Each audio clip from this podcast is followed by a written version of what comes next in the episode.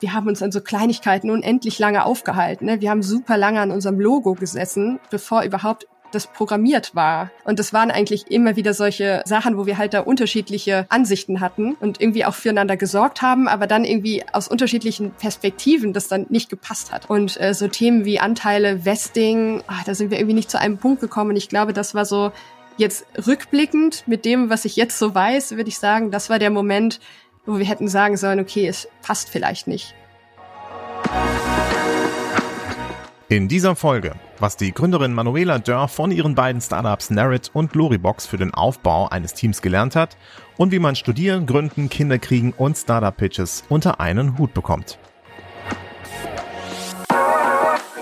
Sie pushen ihr Startup, bis es zum Unicorn wird, arbeiten auf den großen Exit hin und wollen mit ihrer Idee die Welt effizienter, gerechter oder nachhaltiger machen. Kaum etwas ist so spannend wie die deutsche Startup-Szene. Gründerzeit, der Startup-Podcast der Rheinischen Post.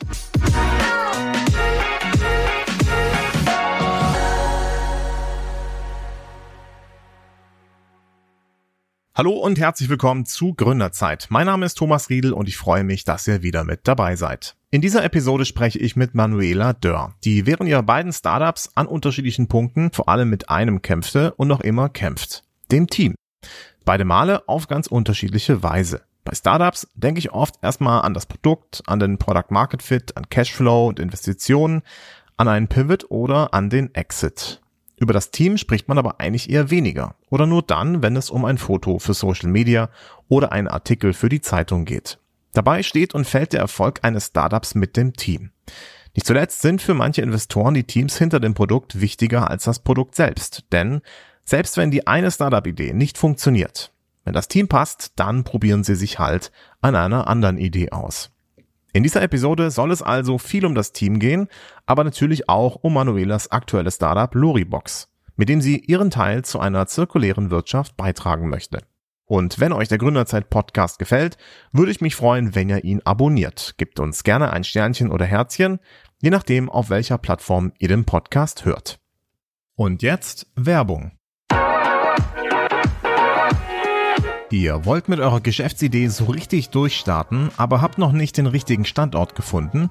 Mit mehr als 550 Startups und rund 100 Neugründungen allein im vergangenen Jahr bietet Köln als Startup-Hotspot auch für eure Ideen beste Voraussetzungen.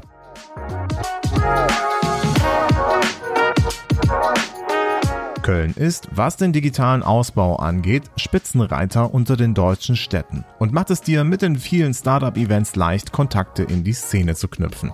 Dank der Köln Business Wirtschaftsförderung baut ihr euch im Nu ein perfektes Business-Netzwerk auf. So wird euch das Vernetzen mit anderen Startups, etablierten Unternehmen oder Investoren super einfach gemacht. Ihr habt Fragen zur Finanzierung oder ihr sucht noch ein Büro? Köln Business hilft euch weiter. Ihr wollt mehr erfahren? Dann geht jetzt auf köln.business und startet eure Erfolgsgeschichte in Köln.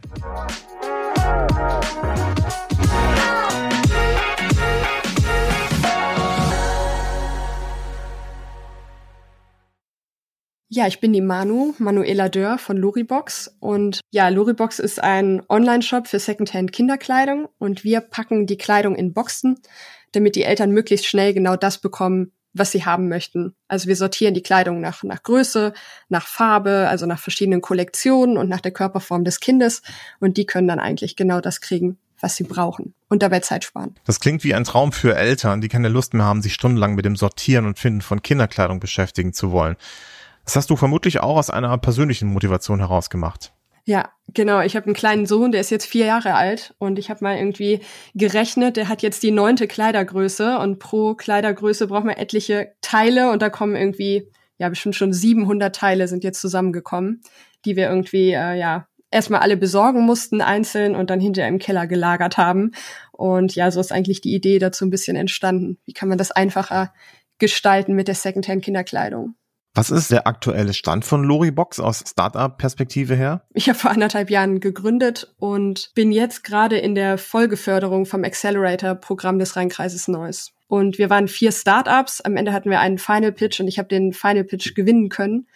und werde jetzt weiter gefördert, was halt super cool ist und mega motiviert. Und äh, was ist gerade so eine aktuelle Challenge, an der du arbeitest? Wo ich gerade am meisten mitkämpfe, ist eigentlich halt die ganze Flut an Aufgaben, die auf einen zukommen, zu bewältigen. Ich sage immer, ich habe 50 Aufgaben, die ich am Tag erledigen muss und ich schaffe aber zeitlich nur zwei. Und jetzt muss ich herausfinden, welche zwei Aufgaben die sind, die mich eigentlich schnell weiterbringen, um dann vielleicht auch Mitarbeitende einstellen zu können, um mehr Aufgaben schaffen zu können. Oder vielleicht auch zu schauen, welche Aufgaben sind jetzt gerade nicht so relevant, welche könnten vielleicht wegfallen, sind irrelevant.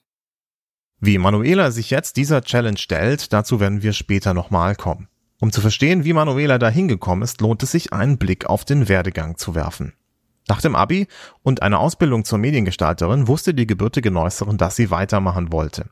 Sie bewarb sich an einer Fachhochschule in Dortmund, wo sie auch genommen wurde. Für sie die beste Zeit ihres Lebens. Die Lehrenden haben uns so viel Freiheiten gelassen, dass wir da Projekte verwirklichen konnten. Und das hat mich sehr geprägt. Also dieses freie Projekte finden, also selbst erstmal ein Thema finden, was einen interessiert, das anpacken, zu schauen, wie kann ich das am besten umsetzen, wie kann ich da irgendwie ähm, ja was bewirken auch irgendwie.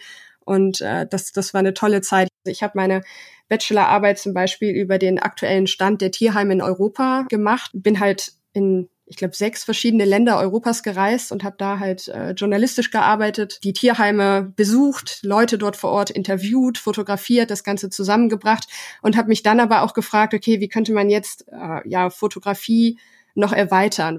Und meine Abschlussarbeit hatte dann das Thema ähm, des Fotobuchromans. Es war halt dann kein klassisches Fotobuch, wie das viele gemacht haben, sondern halt mit diesem Text noch erweitert.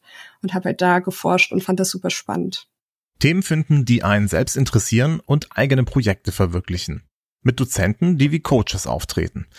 Manuela war an der FH Dortmund, aber für mich klingt das fast schon wie eine Startup oder Ideenschmiede.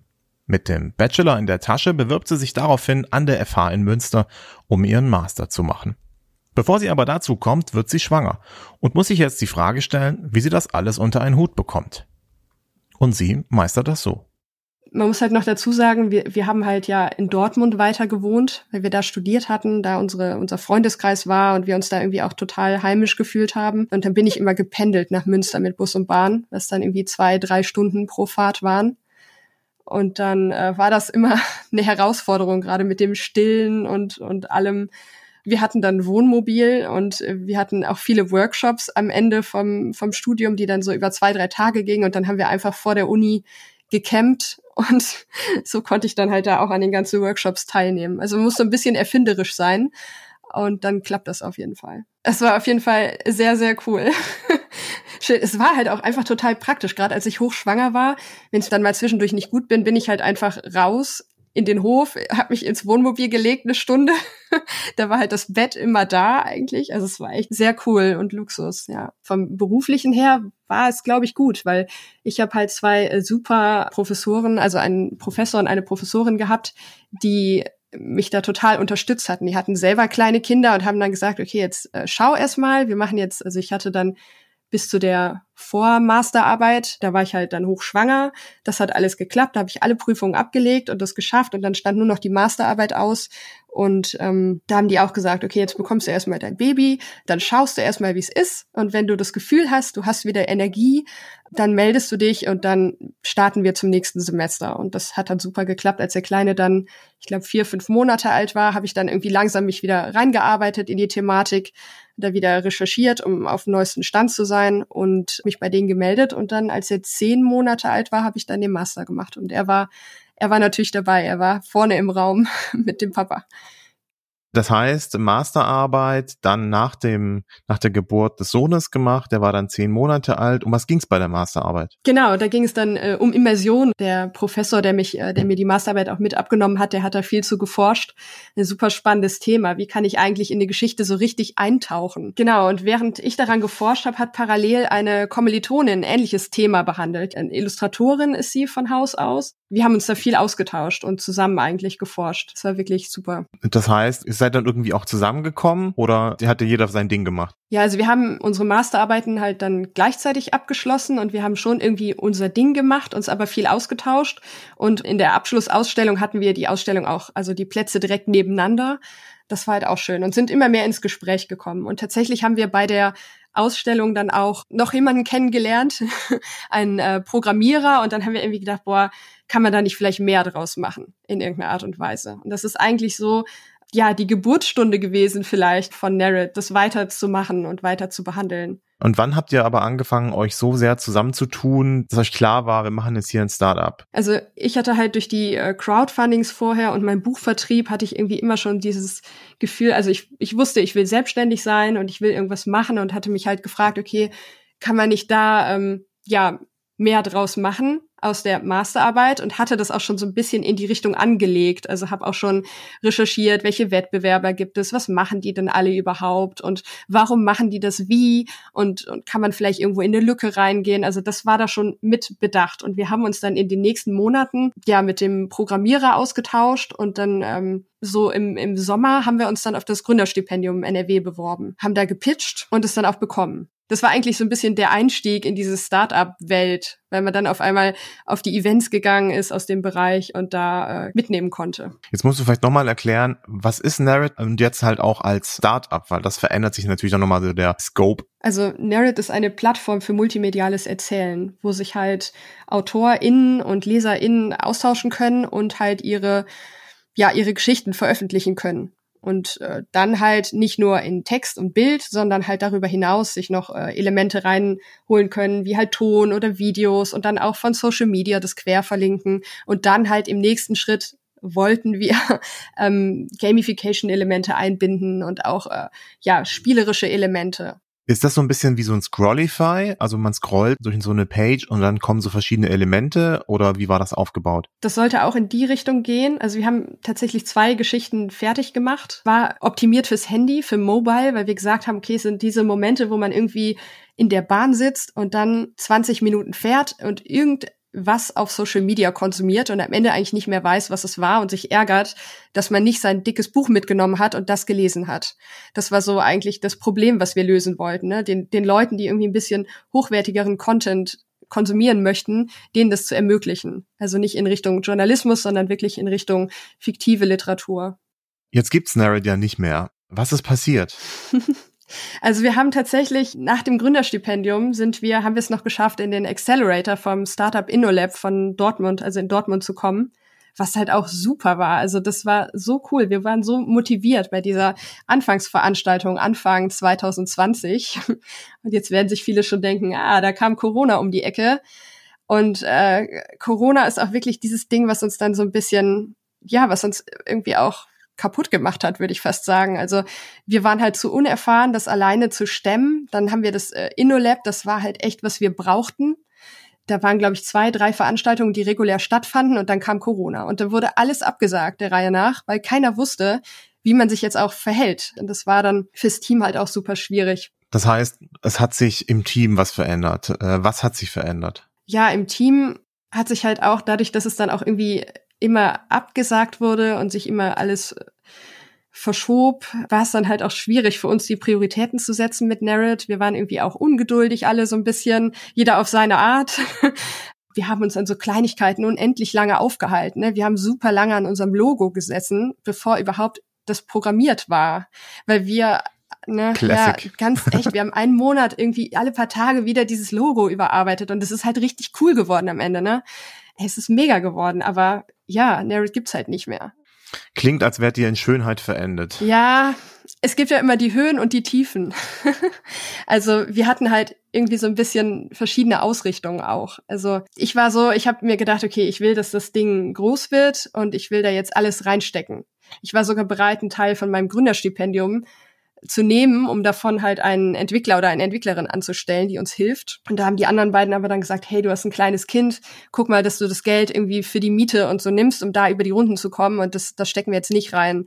Und das waren eigentlich immer wieder solche, solche Sachen, wo wir halt da unterschiedliche Ansichten hatten und irgendwie auch füreinander gesorgt haben, aber dann irgendwie aus unterschiedlichen Perspektiven das dann nicht gepasst hat einfach. Ne? Und für einen war es halt dann irgendwie das Hobby so ein bisschen und mal gucken, ob daraus eine Selbstständigkeit entsteht. Und jeder hatte so eine andere Perspektive. Wir hätten uns ja auch vor, vorstellen können bei InvestorInnen und sagen können, hey, wir brauchen jetzt Kapital, damit halt der Entwickler Vollzeit reingeht und das richtig managt und wir uns noch jemanden reinholen. Aber da war halt dann irgendwie die Risikobereitschaft unterschiedlich und irgendwie auch, wo wir damit hinwollen. Ich glaube, wir hätten das sehen können, als wir uns an den GBR-Vertrag gemacht haben und da auch Ewigkeiten diskutiert haben und den umformuliert haben, wirklich. Also wir haben uns irgendwann nur noch um uns selbst gedreht und äh, so Themen wie Anteile, Vesting, ach, da sind wir irgendwie nicht zu einem Punkt gekommen. Und ich glaube, das war so jetzt rückblickend mit dem, was ich jetzt so weiß, würde ich sagen, das war der Moment, wo wir hätten sagen sollen, okay, es passt vielleicht nicht in dieser Konstellation mit diesem Projekt, in diesem Zeitraum. Zur inhaltlichen Distanz kam für das Team durch die Corona-Pandemie auch die räumliche Distanz. Ende 2020 waren sie nicht viel weitergekommen. Jeder steckte immer weniger Zeit in Narrate. Die anderen Teammitglieder hatten ihre festen Jobs. Am Ende gab es sogar noch mal die Möglichkeit eines Auftrags, den sie trotz abgegebenen Angebots aber nicht bekamen. Und so war Narrate letztendlich Geschichte. Manuela Dörr nimmt für sich diese Learnings mit wenn man mit jemandem zusammenarbeitet, vor allen Dingen so eng, das ist ja wie heiraten eigentlich, so eine, eine Firma gemeinsam gründen, ganz genau schauen, wer die Person ist und ob man da zusammenkommt, ob das halt von den Einstellungen, von der Haltung stimmt. Ich glaube, es ist weniger wichtig, ob ja die Skills passen, also natürlich auch, sondern es ist halt echt am wichtigsten, ob die Grundhaltung, die Einstellung zu dem Ganzen stimmt. Was ich auch sagen muss, wir hatten halt auch keine richtige Mission. Also wir hatten irgendwie die Mission, Storytelling groß zu machen. Die Mission war halt nicht so groß, dass sie uns zusammengehalten hat.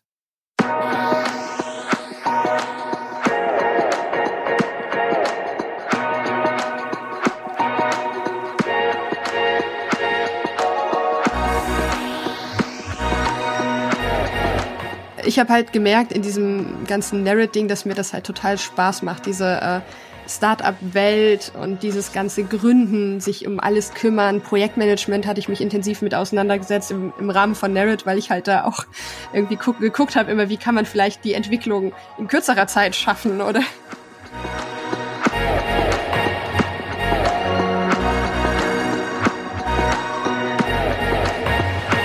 seinen Weg gehen, sein eigener Chef dann irgendwie auch zu sein, selber entscheiden zu können, wo lang man geht. Das fand ich halt alles gut.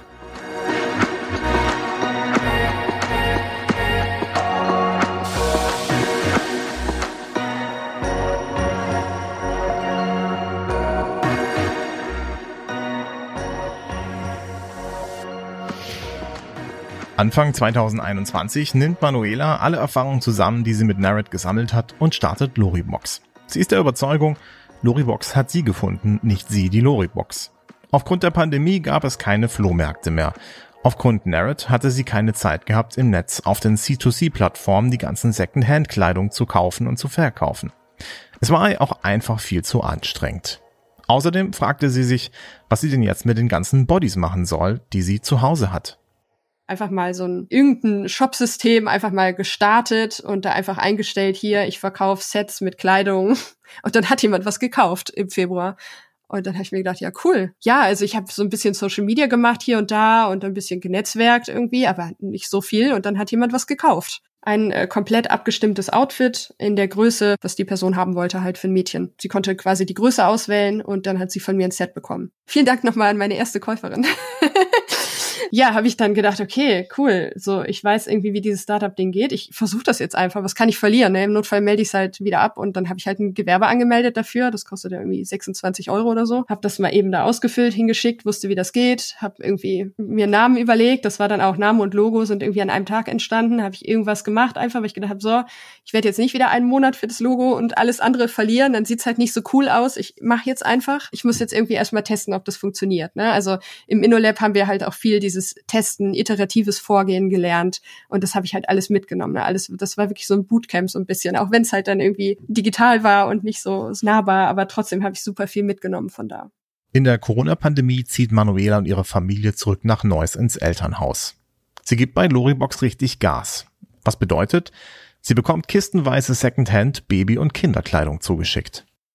Dann habe ich im Dachboden meiner Eltern die ersten äh, Kartons Kinderkleidung äh, sortiert und gesammelt und geordnet und da angefangen, irgendwelche Regale aufzubauen und ja, bis zu irgendeinem Punkt, wo die das dann nicht mehr so gut fanden und dann schon jedes Mal geseufzt haben, wenn dann wieder ein Karton kam. Wo sitzt du jetzt gerade? Ist das auch noch der Dachboden deiner Eltern? Nee, ich habe jetzt seit, ich habe seit einem Jahr ein Lager angemietet in, in Gnadental, wo ich die Kleidung sortiere und ordne. Wie groß ist das Lager? Das ist 50 Quadratmeter groß. okay, also nicht 50.000 Quadratmeter, sondern Nein, 50. 50 Quadratmeter. Ein kleines Lager und äh, so Lager und Büro in einem eigentlich. Hier sitzen auch noch zwei äh, Coworker. Du bist jetzt aber aktuell alleine. Also ist jetzt nicht so, dass du auch wieder ein Team dabei hast, sondern du hattest dich bewusst auch dafür entschieden, erstmal das Ding alleine zu machen. Ja, ich wollte auf jeden Fall alleine sein am Anfang und das alles selber entscheiden können und selber einfach so machen können, wie ich will. Also dieses Lager auch. Ich habe das gesehen, das Inserat, und dann habe ich gesagt, okay, das, ich will das haben, das brauche ich, das ist genau, was ich haben möchte dafür, was passt. Und ich mache das jetzt. Und dann musste ich mit keinem irgendwie das abstimmen und absprechen, sondern ich konnte dann einfach weitergehen und den Weg nehmen, der dann meiner Perspektive, gerade aus meiner Perspektive, der richtige war. Magst du noch mal so ein bisschen auf das Geschäftsmodell an sich eingehen? Also, wie sieht es jetzt aktuell aus? Was für Pakete bietest du an? Wie kann man die kaufen? Zum Geschäftsmodell, das ist halt auch echt so ein Thema, das hat sich dann auch immer gewandelt. Also ich hatte am Anfang diese Sets, dann habe ich dann gedacht, okay, ich muss es doch fotografieren. Dann bin ich hingegangen, habe sehr viel fotografiert. Dann wurde ich im Accelerator-Programm des Rheinkreises Neuss im Batch 1 gefördert habe da intensiv am Geschäftsmodell und am Produkt nochmal entwickelt und viele Interviews geführt, viele iterative Schleifen gedreht und dann gemerkt, okay, die Leute wollen, ähm, also die brauchen keine Fotos, wenn sie dafür andere Mehrwerte bekommen. Und bin jetzt wieder dabei, dass ich quasi ohne Fotos das Ganze mache, wobei auch nur teilweise. Also das Kernmodell von Luribox ist gerade, dass man halt im Shop ein, ein Set, eine Box auswählt und man kann dann sagen, welche Größe das Kind hat, welche Körperform, ist es eher kräftig oder schlank, ist es vielleicht, braucht es vielleicht die, Hösen, die, ähm, die Hosen eine Nummer größer, weil es äh, Stoffwindeln trägt. Und das kann man sich halt alles aussuchen. Und dann im nächsten Schritt kann man noch die Kollektion wählen. Also man kann sagen, ich möchte halt, ich mag es total gerne, wenn mein Kind blaue Kleidung trägt. Dann nehme ich so eine Kollektion, die eher so boy-like ist, wo wirklich so Jungskleidung drin ist. Oder ich mag es lieber Unisex. Und dann wird halt eine Set, ein Set gepackt, was möglichst Unisex ist. Oder halt eher biozertifizierte Kleidung, Markenkleidung etc. pp. Also wir sortieren quasi diese Kleidung und gruppieren die dann in verschiedene Stilrichtungen und die, die Eltern können sich dann die Kollektion auswählen, die ihnen am besten gefällt. Das ist ja so ein bisschen Angebot-Nachfrage, beziehungsweise du bist ja auch darauf angewiesen, dass es genügend Secondhand-Material auf dem Markt gibt. Vielleicht kannst du diesen Teil noch mal ein bisschen näher beleuchten. Also, wo kommen deine Waren eigentlich her? Wie ist da der Nachschub? Wie kommst du da dran? Also wir bräuchten jahrelang keine Kleidung produzieren. Es gibt so viel Kleidung, die einfach nur in irgendwelchen Kellern liegt und nicht benutzt wird und oder auch in den Kleiderschränken sogar liegt und nicht benutzt wird. Wir müssten überhaupt gar keine Kleidung mehr produzieren. Und ja, meine Mission ist es so ein bisschen oder die Mission von Loribox ist es, so viel Kleidung weiterzugeben wie möglich. Also diese Kleidung, die in den Kleiderschränken liegt, aber nie angezogen wird, wie kann man das schaffen, dass die weitergegeben wird und genutzt wird und dass eben keine Neukleidung produziert werden muss. Das ist ja super umweltschädlich. Es wird irgendwie mit irgendwelchen Schwerölschiffen durch die Welt gekarrt mehrmals und äh, die Herstellung der Stoffe ist extrem umweltschädlich und braucht viel Wasser. Es, ah, es ist einfach eine super dreckige Industrie und die Kleidung ist ja da. Man muss sie nur weitergeben und das ist irgendwie so, ja, das ist diese Mission, die halt hinter Loribox steht und die irgendwie auch jede Geschäftsentscheidung mitbestimmt. Also wenn ich dann überlege, was mache ich jetzt mit dieser Kleidung, schmeiße ich die jetzt weg als Beispiel oder äh, verschenke die vielleicht an Kinder in Not? Natürlich verschenke ich die, weil in dem Moment, wo Kinder in Not die Kleidung bekommen, die ich vielleicht nicht weitergeben kann hier, in dem Moment müssen die das halt nicht neu kaufen und dann wird auch nicht wieder mehr neu produziert. Also das ist so das ist irgendwie so die Lösung für jede Frage. Das ist irgendwie total gut. Das ist so der Purpose der Unternehmung und daran lassen sich halt einfach alle Entscheidungen auch klar treffen, weil halt man legt dann einen Maßstab an und dann ist völlig klar, ja, natürlich machen wir das und das. Was vielleicht vorher so ein bisschen gefehlt hat bei Narrate. Deswegen habt ihr auch so unfassbar lange gebraucht für eine Entscheidung wahrscheinlich. Ja, total. Genau, weil wir irgendwie gar nicht wussten, wir haben uns irgendwie um uns selbst gedreht und haben dann geguckt, wo wollen wir denn hin, aber irgendwie haben wir nicht geschaut, wo ist denn das Problem und, und wie lösen wir dieses Problem? Und einmal das Problem der Zielgruppe, aber halt auch das Problem vielleicht der Gesellschaft oder ja, ein größeres Problem halt einfach, wie jetzt mit der Kleidung. Das ist so ein großes Problem, was wir haben. Und, und viele Leute wollen, also ich habe Umfragen gemacht wieder und viele Leute wollen Secondhand kaufen, aber es ist halt einfach manchmal dann doch zu umständlich oder zu schwierig oder sie bekommen nicht das, was sie wollen. Und wie kann man das eigentlich hinbekommen, dass sie ganz unkompliziert und einfach Kleidung bekommen, die ihnen gefällt? Und das heißt aber, du schwimmst quasi in Klamotten, oder? ja, also ich kann, ich krieg auf jeden Fall mehr Kleidung, als dass ich rausgebe im Moment. Aber das Ziel von Loribox ist es halt auch, einen Kreislauf zu schaffen. Meine besten Kundinnen sind eigentlich die, die mir so einen riesigen Karton Kleidung schicken. Ich sichte das und dann bekommen die einen Gutschein für den, für den Shop. Also das ist halt so das Modell, dass sie dann einen Gutschein bekommen für den Shop und wieder einkaufen. Und die kaufen dann halt ein und kaufen aber dann mehr ein als dieser Gutschein wert, so dass ich halt auch Geld verdiene, womit ich dann das Lager, Strom, Mitarbeitenden Kosten etc. zahlen kann. Und genau, und die bestellen dann halt mehr und schicken mir dann ein paar Monate später irgendwie wieder Kleidung zurück. Und dann sind auch paar Teile dabei, die ich dann halt denen gegeben hatte. Und dann ist es so ein Kreislauf. Die Kleidung geht immer weiter. Hier, wir kontrollieren die immer wieder und, und schauen, dass keine Flecken und Löcher und so drin sind, dass sie ordentlich ist dass sie gewaschen ist und geben sie dann halt weiter. Das lässt sich ja doch eigentlich aber auch auf alle Klamotten ausweiten, oder? Also nicht nur auf Kinderklamotten, sondern doch eigentlich mit allem. Ja, auf jeden Fall. Aber wichtig, besonders als Startup, ist es ja erstmal in der Nische anzufangen. Und deswegen haben wir uns halt erstmal auf Babykleidung und Kleinkindkleidung konzentriert. Und wenn das läuft. Also wir bekommen auch Anfragen zu größeren Größen von Kindern, aber das, das würde halt einfach dieses Lager hier total sprengen und auch das Kapital, was wir bisher haben. Und deswegen erstmal die, die kleinen Größen, das Konzept wirklich finalisieren. Also es ist halt auch noch nicht ganz, ganz fertig. Ich meine, es ist wahrscheinlich nie ganz fertig. Ähm, aber da muss überall noch gefeilt werden und wir müssen wieder ins Gespräch gehen mit den Kundinnen und schauen irgendwie, was wollen die denn genau und warum ist es noch nicht perfekt? So helfen uns halt irgendwie auch die Retouren weiter, wenn dann da drin steht, ja, das, das und das war gut, aber ich habe irgendwie die und die Erwartung gehabt, die nicht erfüllt wurde.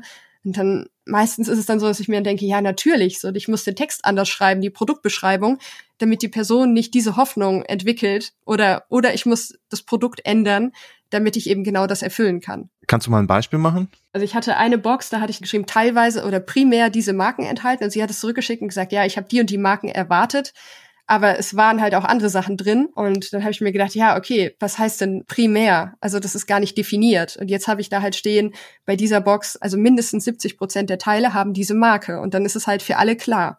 Und dann weiß jeder, wo er dran ist. Die Box wurde auch nicht mehr retourniert seitdem. Wir müssen nochmal auf die Probleme eingehen, beziehungsweise auf die Challenges. Wo stehst du jetzt gerade? Ja, also gerade ist es so, dass wir den Pitch gewonnen haben von dem Accelerator-Programm. Da waren vier Startups im Finale und Loribox hat sich durchsetzen können. Und dadurch haben wir halt wieder Geld, was wir ausgeben dürfen. Und jetzt ist halt die Sache, okay, wie gibt man dieses Geld am besten, am sinnvollsten aus? Also was bringt Loribox am besten weiter? Wie kann ich dieses Geld eigentlich nutzen, um das Größtmögliche zu schaffen, um dann das Ganze wachsen zu lassen? Das ist irgendwie die Herausforderung gerade. Ich schaue jetzt wirklich, okay, was nimmt eigentlich am meisten meiner Zeit gerade? Wo verliere ich am meisten Zeit? Mit welchen Aufgaben, die mich irgendwie nicht wirklich weiterbringen, die vielleicht keine Innovationselemente beinhalten zum Beispiel, irgendwelche Verwaltungssachen oder so? Und wie kann ich die vielleicht abgeben? ich meine, das spielt ja auch so ein bisschen auf dein Team an. Jetzt hast du natürlich dich entschieden zu sagen, ich mache jetzt alles selber, weil mich nervt das mit dem Team. Und jetzt merkst du aber so, okay, äh, ich habe so ein Shitload an Arbeit, es geht halt auch nicht. Ich habe auch mittlerweile, also am Anfang von dem Accelerator-Programm, das war jetzt fast vor einem Jahr, war ich so, nee, auf keinen Fall. Ich muss das alleine jetzt machen. Ich muss jetzt erstmal irgendwie für mich den Weg finden.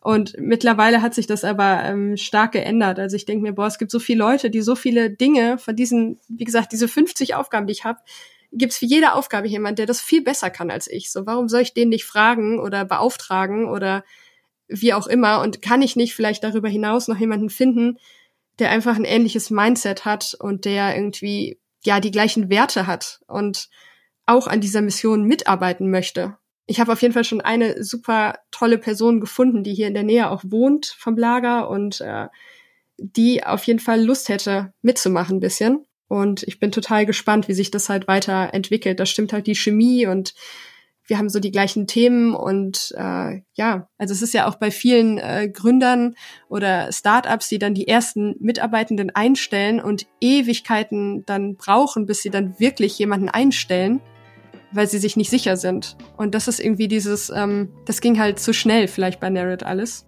Bereust du es jetzt schon? Äh, sozusagen nochmal das angefangen zu haben?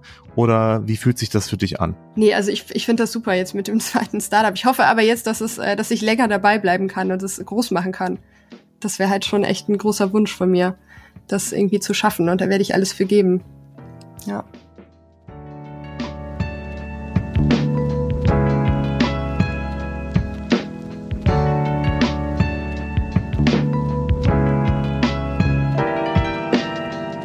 Und das war's für diese Episode des Gründerzeit Podcasts. Vielen Dank an Manuela Dörr für das Interview. Wenn ihr zu dieser Episode twittern wollt, taggt Manu Dörr, RP Online und Boydroid. Das bin ich.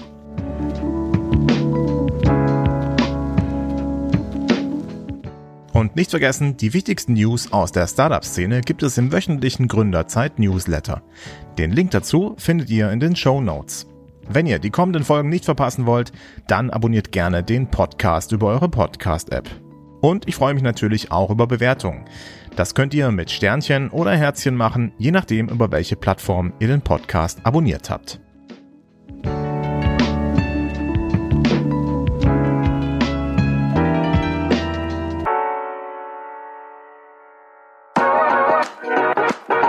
Das war Gründerzeit, der Startup-Podcast der Rheinischen Post. Mein Name ist Thomas Riedel.